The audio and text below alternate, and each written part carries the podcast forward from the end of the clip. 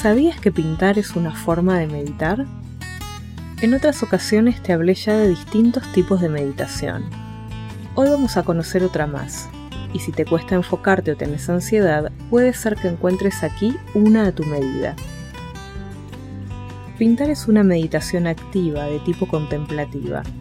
Esto quiere decir que no tenés que permanecer inmóvil durante la meditación y además, en lugar de hacer una introspección hacia las sensaciones internas de tu cuerpo, vas a contemplar algo externo. En este caso, el papel, el trazo y los colores. Por esto, pintar mandalas es una gran sugerencia para personas con ansiedad. Sin embargo, cualquier dibujo puede funcionar bien. Es importante que puedas ir regulando el ritmo de tu respiración mientras pintas la figura que elijas y que puedas mantener una buena postura corporal mientras estás intentando no pasarte por fuera de las líneas, tu cerebro no puede generar pensamientos anticipatorios que te causen ansiedad.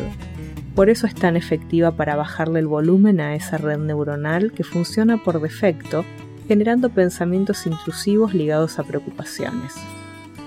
Pintar, tanto como hacer garabatos, también llamados doodles, ayuda a focalizar la atención y la concentración y es por esto que casi instintivamente muchas veces en clase los estudiantes parecen no estar escuchando por estar dibujando.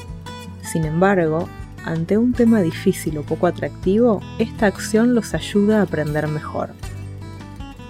Si estás en un periodo de altos niveles de estrés o ansiedad, prueba a pintar en algún recreo o mientras escuchas a los participantes de una reunión online.